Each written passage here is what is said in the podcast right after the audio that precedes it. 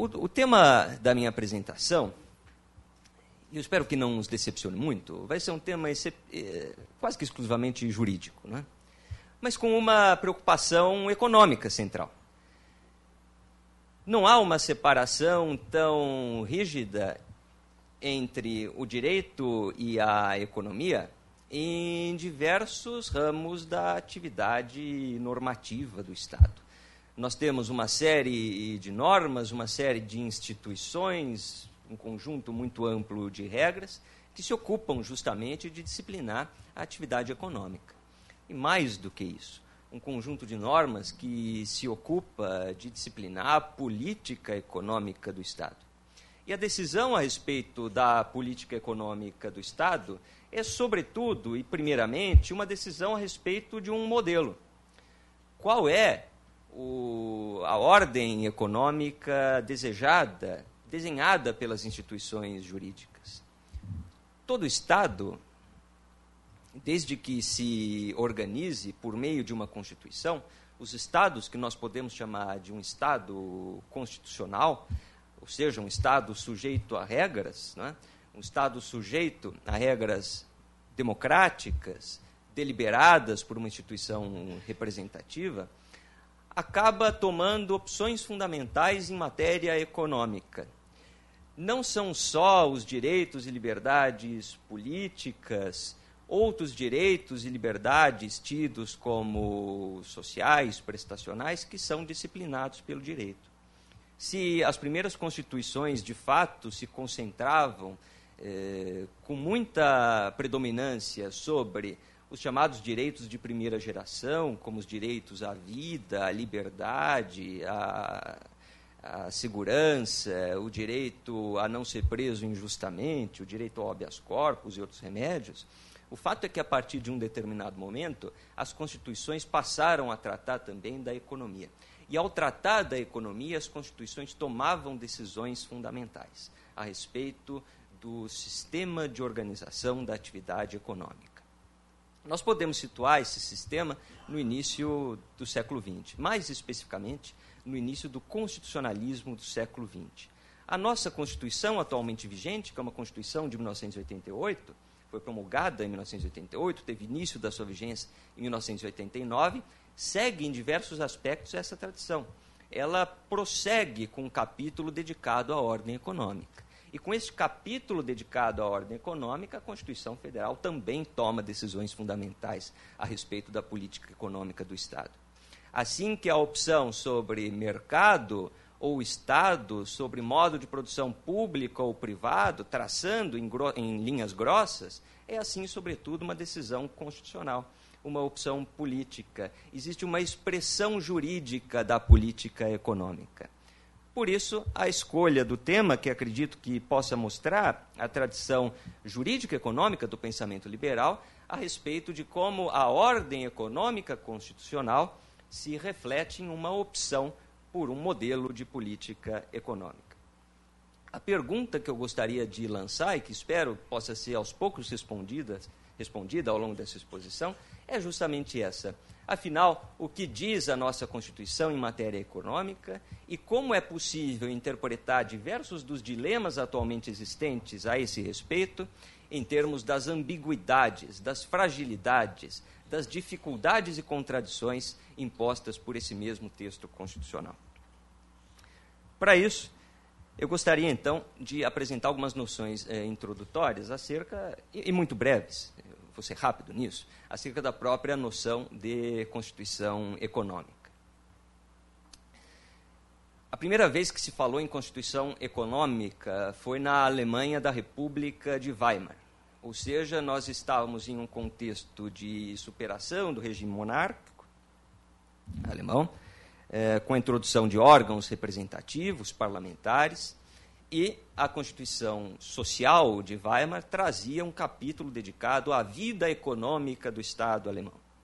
Desde este capítulo dedicado à vida econômica do Estado alemão é que se incorporou na linguagem jurídica, na expressão jurídica da política econômica, essa ideia de que, afinal de contas, existe um desenho, uma moldura institucional dentro da qual se executa a política econômica do Estado.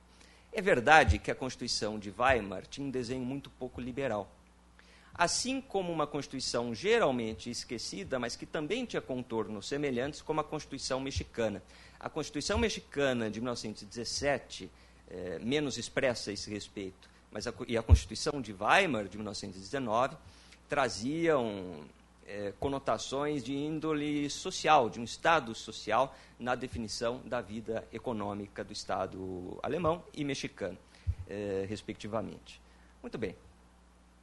A verdade é que, se nós devemos alguma homenagem histórica à, à Constituição de Weimar e à Constituição do México, da segunda metade do século XX, o fato é que essas constituições duraram pouco.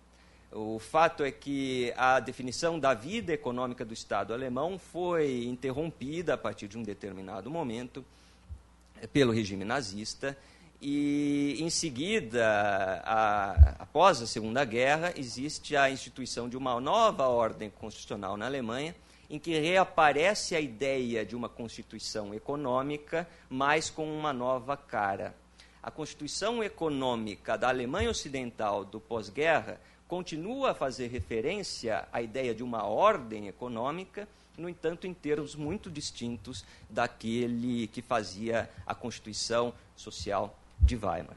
Isso porque, se a Constituição de Weimar havia sido o um acordo possível entre o Partido Social Democrata e os comunistas alemães, a Constituição Econômica pós-Segunda Guerra, que surge na Alemanha e passa a influenciar eh, todas as constituições ocidentais após aquele período, é uma constituição marcadamente liberal. O liberalismo eh, alemão, que influencia a concepção da conformação jurídica eh, da política econômica do Estado, é, portanto, um momento determinante e, podemos dizer, mais influente do que aquela primeira experiência das constituições sociais. A Constituição da Alemanha Ocidental fazia a lei fundamental da Alemanha fazia referência, portanto, a uma constituição econômica que tinha um objetivo muito claro: cultivar os mercados. A palavra cultivo é bastante propícia a esse respeito. Os liberais alemães, é verdade, eram um pouco diferentes do liberalismo do laissez-faire. Havia uma, é uma variante alemã do liberalismo é, apresentavam então essa ideia de que, ao contrário de um mercado que surge como um fenômeno espontâneo e natural, o mercado deveria ser compreendido como uma instituição.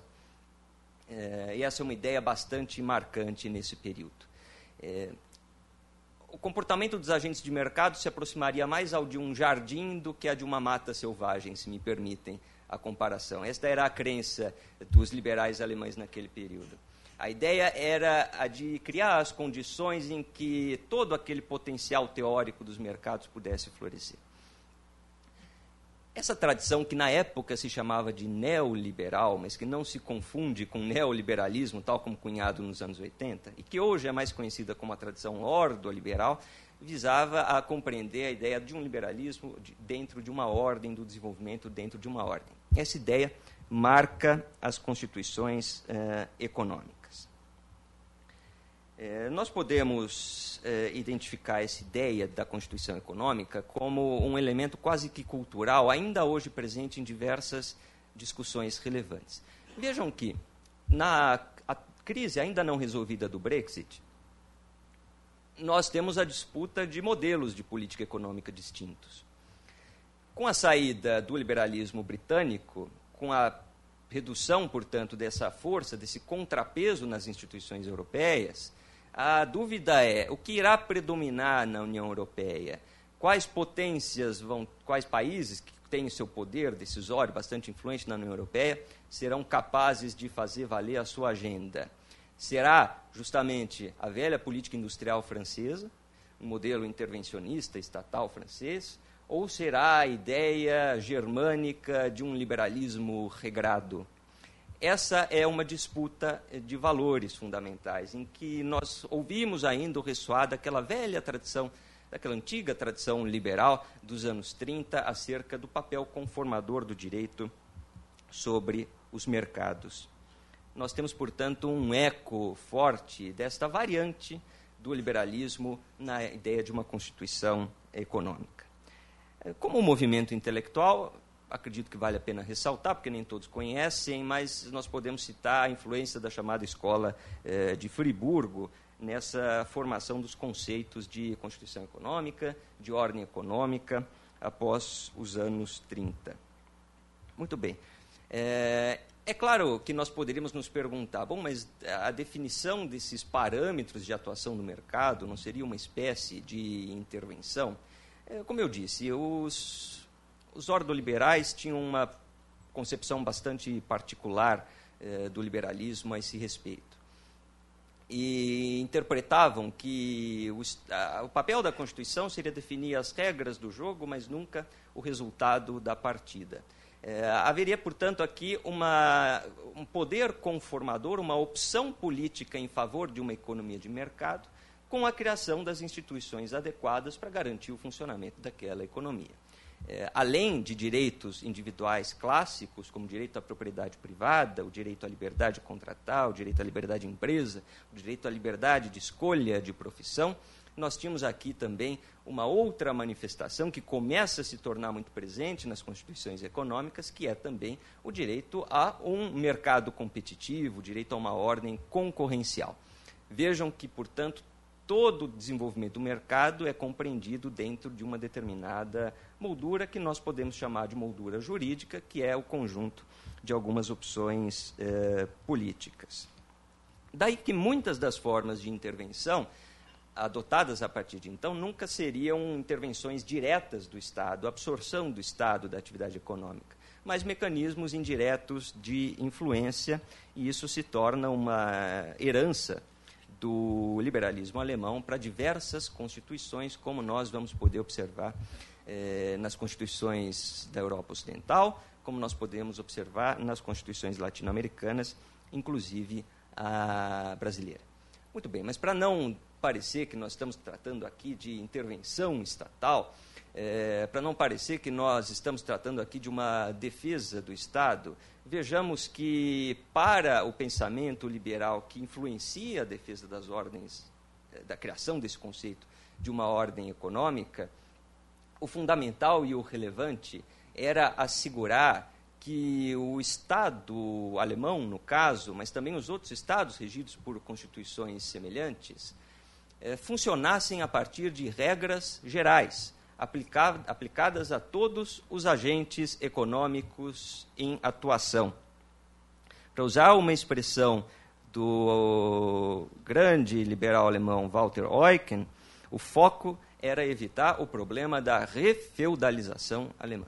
Uma refeudalização que não deveria ser compreendida com qualquer nostalgia da Idade Média, mas com um fenômeno semelhante, mediante o qual, numa economia é, dominada por algumas poucas empresas, o Estado atuasse sempre em favor de grupos específicos. Nós temos aqui, eh, na ideia de constituição econômica, algo muito semelhante ao que a literatura econômica, décadas depois, chamaria do fenômeno do rent seeking, é, da captura de benefícios especiais em detrimento do interesse da coletividade. Ora, se de um lado reconheciam a importância de, do conceito de ordem, de outro lado, nenhum liberal deste tipo, deste naipe, era ingênuo a ponto de imaginar que essa ordem seria alcançada de maneira automática e, sobretudo, não era ingênuo a ponto de imaginar que os agentes políticos são tomados por surtos de benevolência quando tomam as suas decisões. Todos os agentes políticos estão passíveis de captura, são passíveis de pressão por determinados grupos de interesse. O papel da Constituição Econômica seria, sobretudo, reduzir e limitar os privilégios concedidos a grupos especiais. Isso que se chamaria do risco de refeudalização a escolha de castas privilegiadas, a escolha de grupos específicos, a escolha de uma nova nobreza, amiga do rei, que receberia os benefícios eh, privados, traduzidos aqui com um vago interesse público, disfarçados de um interesse público por terem sido concedidos pela autoridade régia. Vejam então que aqui nós temos um forte conceito da ideia de limitação do poder do Estado. E na gênese do conceito de constituição econômica, portanto, existe a aplicação de um conceito que é bastante mal interpretado nessa tradição do liberalismo, mas que continua a ser importante. E é, eu peço que nós tenhamos aqui a, compreensão adequada desse termo. Os neoliberais, paradoxalmente, defendem um Estado forte. Mas qual seria o Estado forte dessa vertente do liberalismo tão influente no universo jurídico?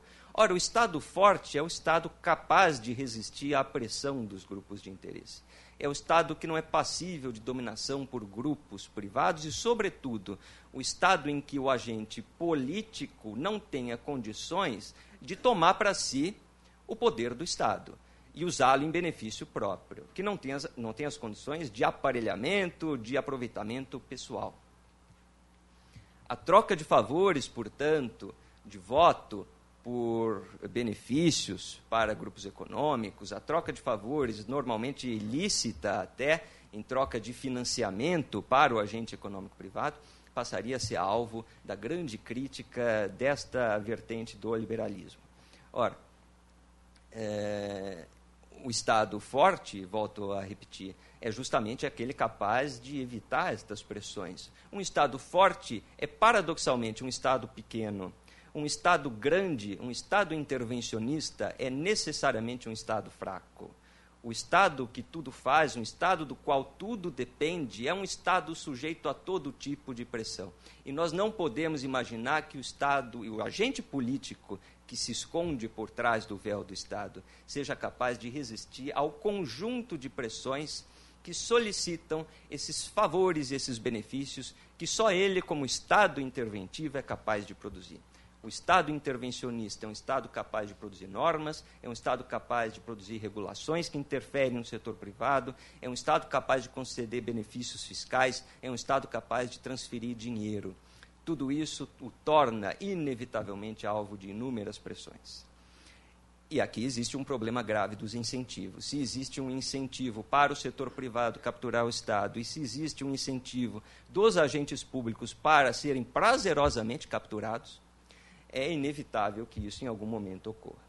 A solução, portanto, é, era a construção de um Estado forte porque pequeno e evitar um Estado fraco porque grande.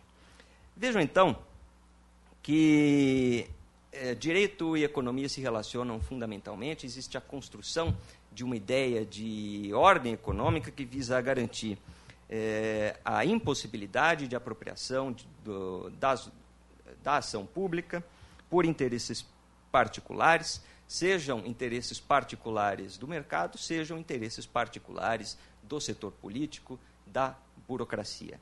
A ideia é que o Estado que atue na economia seja um Estado que atue mediante regras gerais, aplicáveis a todos, que observem a igualdade entre todos os indivíduos e sujeitos da esfera econômica, e não um Estado que, tal como no sistema feudal, conceda privilégios e benefícios especiais a uma classe de preferidos. O Estado deveria garantir a ordem competitiva apenas mediante regras aplicáveis a todos. Um autor bastante importante, que certamente todos aqui conhecem, que é o Hayek, é, defende a ideia de que os princípios a serem observados sejam apenas aqueles baseados nas regras gerais e evite a todo custo, sob todos os argumentos, sob qualquer evitando qualquer exceção, é, evite a atribuição de privilégios e direitos especiais a quaisquer indivíduos. Porque neste caso nós estamos conferindo regalias não extensíveis a todos que mandam mensagens ruins mandam mensagens de que o sucesso econômico, de que o progresso, de que a obtenção de riqueza é muito mais dependente do processo político, do processo de convencimento da autoridade política, do que das conquistas legítimas de mercado. Ainda que este autor apontasse a preferência das regras tradicionais provenientes do costume eh, às regras postas, as regras ditadas por um legislador. Muito bem, tudo isso pode nos levar à seguinte eh, discussão.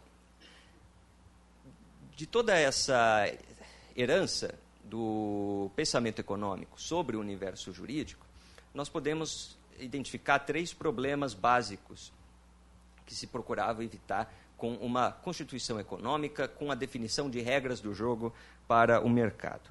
É, a primeira, o primeiro problema a ser resolvido era o chamado problema do conhecimento. O, um Estado que adotasse uma ordem econômica interventiva, que fosse além do mero estabelecimento das regras do jogo, estabelecesse resultados da partida, que escolhesse vencedores, seria necessariamente, tomaria necessariamente uma decisão ruim. E tomaria uma decisão ruim porque ninguém, nenhum ente de razão, nenhum indivíduo qualquer, detém todas as informações sobre o processo econômico. O processo econômico, como eu já disse numa aula hoje cedo, e vejo alguns alunos aqui presentes, o processo econômico é um processo eminentemente empírico, é um processo cujo conhecimento se forma de maneira prática e um entre um conjunto bastante atomizado de, de agentes. É, a definição de todas as condições de mercado envolveria lidar com um conjunto tão complexo e grande de informações que seria absolutamente impossível chegar a uma correta solução de equilíbrio para a regulação de um determinado mercado, definindo os resultados que devem ser atingidos por ele, porque ninguém é capaz de deter ao mesmo tempo, em todos os detalhes, todo esse conjunto de informações. Existe, portanto, uma razão de, da índole do próprio processo econômico que impediria a correta atuação deste, deste Estado intervencionista. Daí que, se existe um mal necessário, visto na definição das regras do jogo, não se deveria ir além disso, porque a autoridade política se depara com o inevitável problema do conhecimento, da formação do conhecimento econômico é melhor deixar que esse conhecimento se forme em um conjunto diversificado de agentes, por todos aqueles que participam de maneira prática e concreta da atividade econômica, do que atribuir este poder a um ente de razão que, além de tudo, vai tomar uma má decisão. Vejam que, novamente, existe uma profunda cisão entre duas tradições europeias a tradição alemã das regras do jogo, criticada por ser excessivamente principiológica, no sentido de se evitar por princípio que o Estado avance, contraria a tradição francesa, que passa a tomar o rumo da política industrial, que existe aqui onde existe uma forte intervenção no sentido da escolha dos setores regulados que recebem os benefícios estatais em nome do seu desenvolvimento. O problema do conhecimento é encarado, portanto, de forma é, diferente. Ao lado disso, existe também uh, o chamado problema dos incentivos. Né? Existe um forte incentivo para a captura nos estados de relevante dimensão e nos estados que intervêm, é, em maior ou menor grau, diretamente nos mercados. Muito bem, a Constituição brasileira faz o quê? Depois desse percurso histórico, nós podemos ver que existe uma série de contribuições, uma série de ideias eh, importantes em favor da noção de uma Constituição econômica. Bem, já que as regras não são dispensáveis, ainda que nós possamos discutir qual é a origem adequada destas regras, e essas regras visam a, a simplificar o conhecimento econômico e a, a alterar o sistema de incentivos, Afinal, o que é que faz a Constituição eh, brasileira? E aqui eu não consigo dar outra resposta senão dizer que a Constituição brasileira é extremamente ambígua a esse respeito.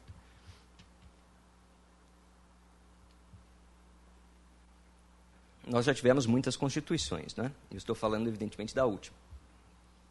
É, a última Constituição segue uma, determinada tradição do constitucionalismo brasileiro, que é assumir a, o, o texto constitucional como espaço de solução de controvérsias políticas. A Constituição é uma solução de consenso, de consenso entre as forças em jogo.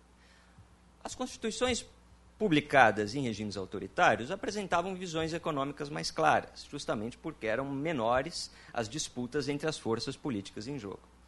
As nossas constituições democráticas são mais eh, conciliadoras do que as promulgadas em regimes autoritários.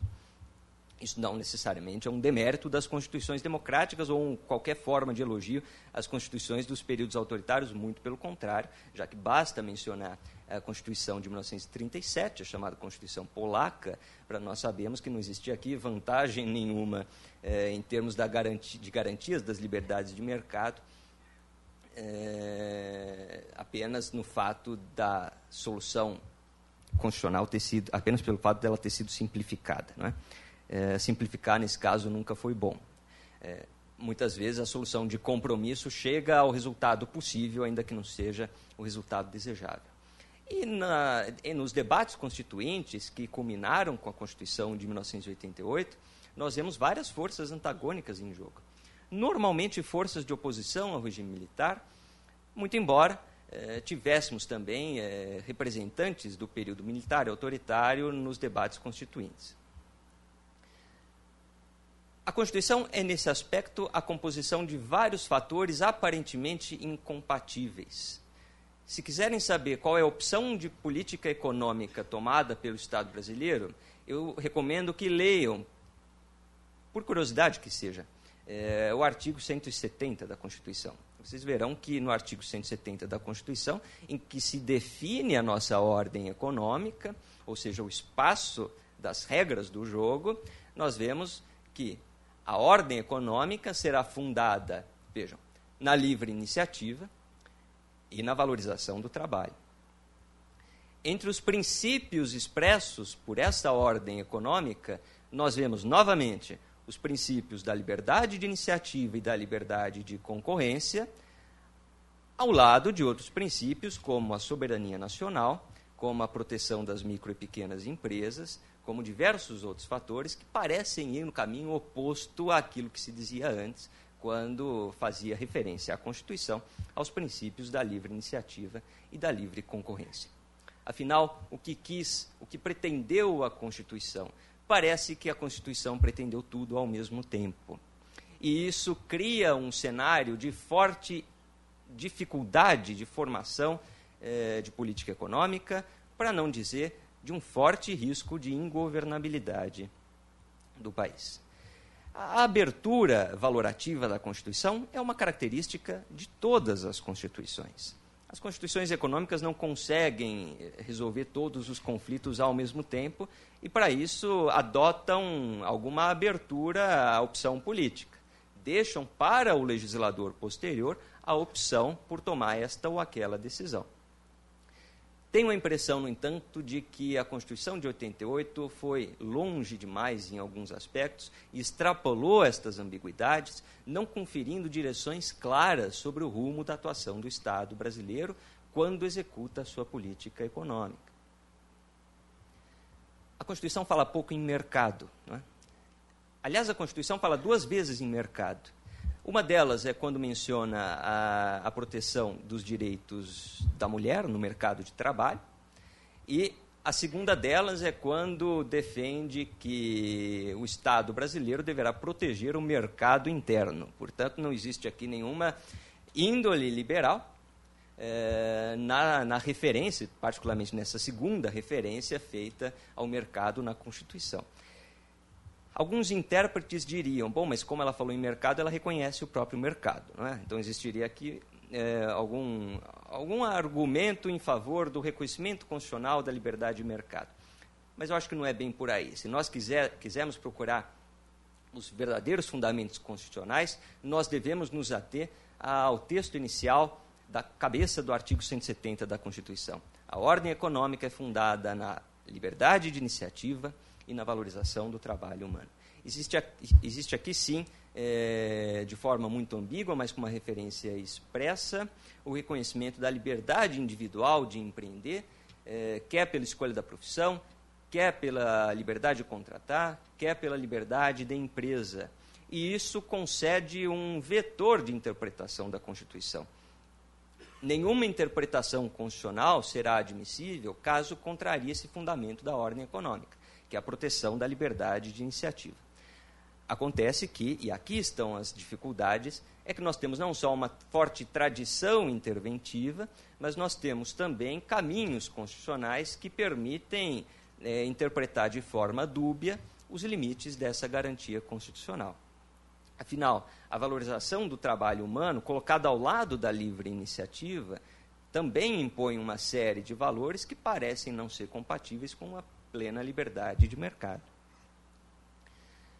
Sobretudo, o princípio da soberania nacional, indiscutível do ponto de vista político, aplicado à ordem econômica, é usualmente a válvula de escape para as diversas medidas protetivas do mercado nacional é, que geram uma série de políticas econômicas específicas, voltadas para grupos de interesse bastante delimitados, quando não, o, a formação de uma economia extremamente fechada à competição externa e entrada de capitais eh, estrangeiros.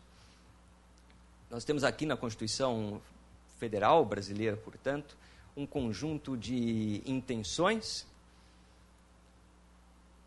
que, do ponto de vista político, podem parecer muito bem intencionadas, mas que geram uma enorme dificuldade de conciliação. Um constituinte bastante célebre, de forte conotação liberal, diria que o, nosso, o nosso legislador de 1988 padecia de um vício acreditava que o texto cria riqueza. Roberto Campos eh, afirmava que o texto constitucional não é ele próprio, como é óbvio numa faculdade de economia, mas nem sempre é óbvio numa faculdade de direito, não é capaz de substituir o duro trabalho humano na geração de capital e riqueza. É, esta crença, no entanto, parece dominar diversos aspectos da nossa Constituição.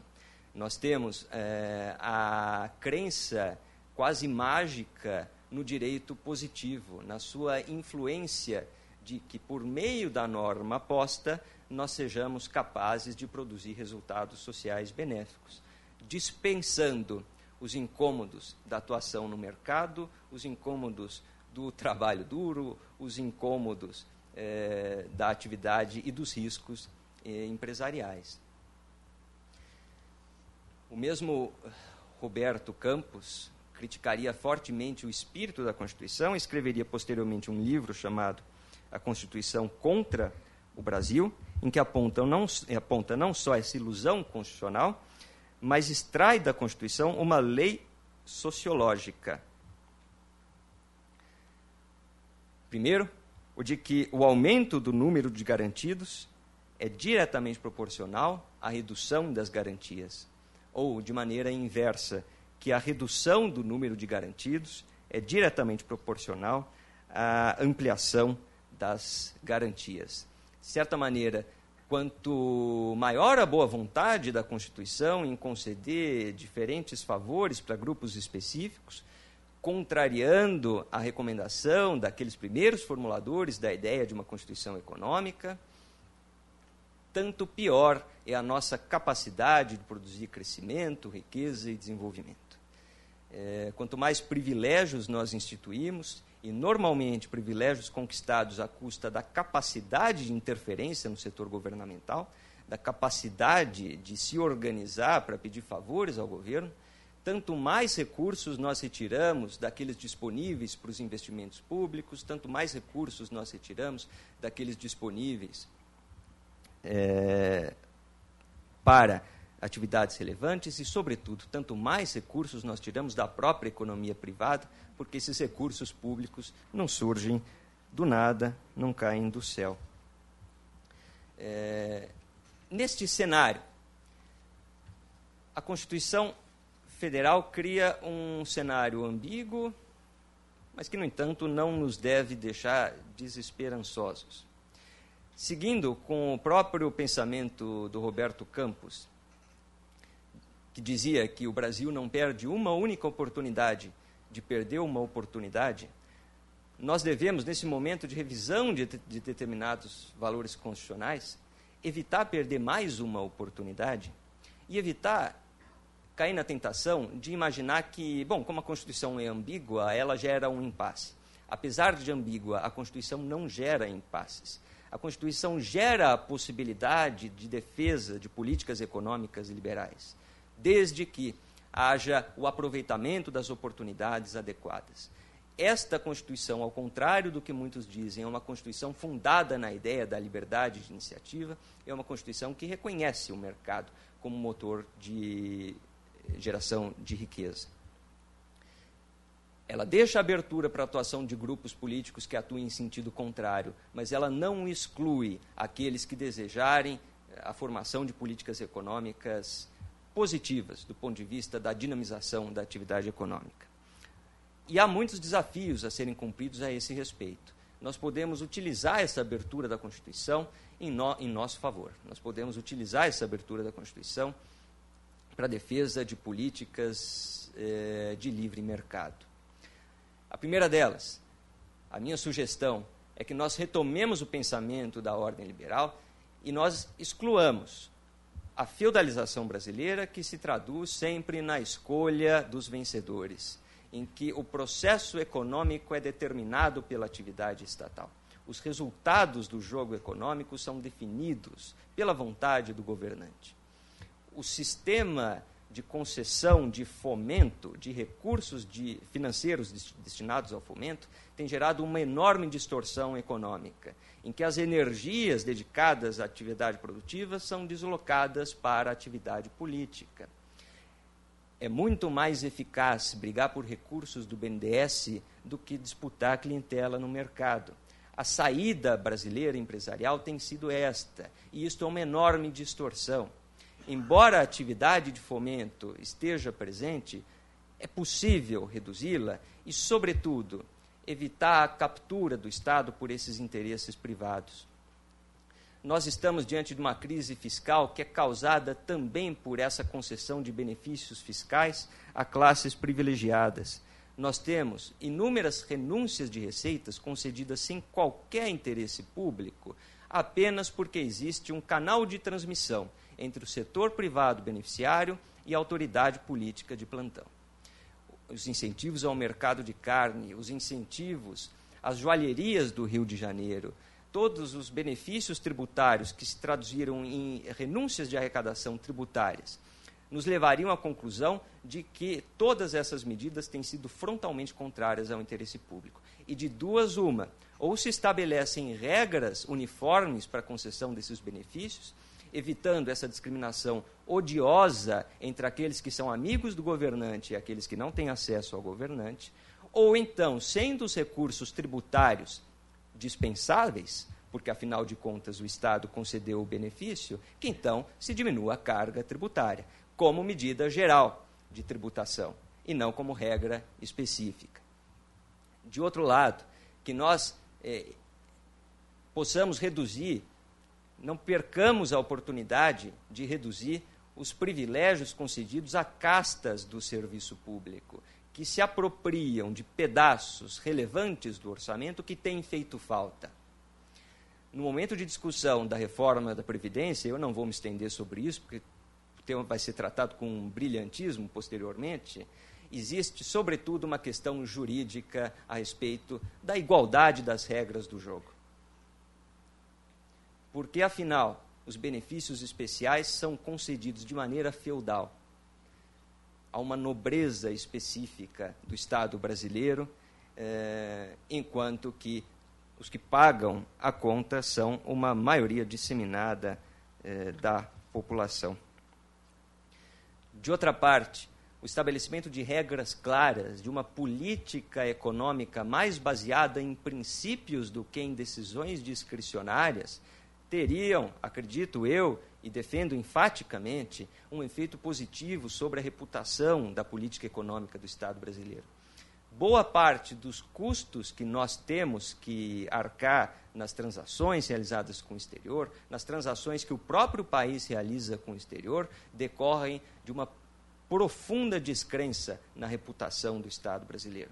Um Estado que, aproveitando ganhos de oportunidade específicos, conjunturais, circunstanciais, toma decisões que comprometem a sua credibilidade. É um Estado que age pouco baseado em princípios, em regras gerais, e age de maneira discricionária. É um Estado que não teve na sua história dificuldade alguma em decretar moratórias, em declarar confiscos de poupança, é um Estado que tem pouco a oferecer em termos de segurança jurídica. E isto custa. Todos precificam os custos dessa insegurança. O direito, lamento dizer, não tem feito muito para aumentar esta segurança. Volto à tradição desta vertente do liberalismo, que, embora não seja um liberalismo do laissez-faire, contribui pragmaticamente para a constituição econômica eficiente possível. Que ao menos nós tenhamos um conjunto de regras gerais, principiológicas, que definam de forma igual as condutas aplicáveis a todos. E que nós possamos discutir a extensão dessas regras e discutir a medida eh, da liberdade de mercado, mas sempre reconhecendo a liberdade de iniciativa como um valor fundamental a ser perseguido na nossa ordem jurídica. Não vamos perder mais essa oportunidade.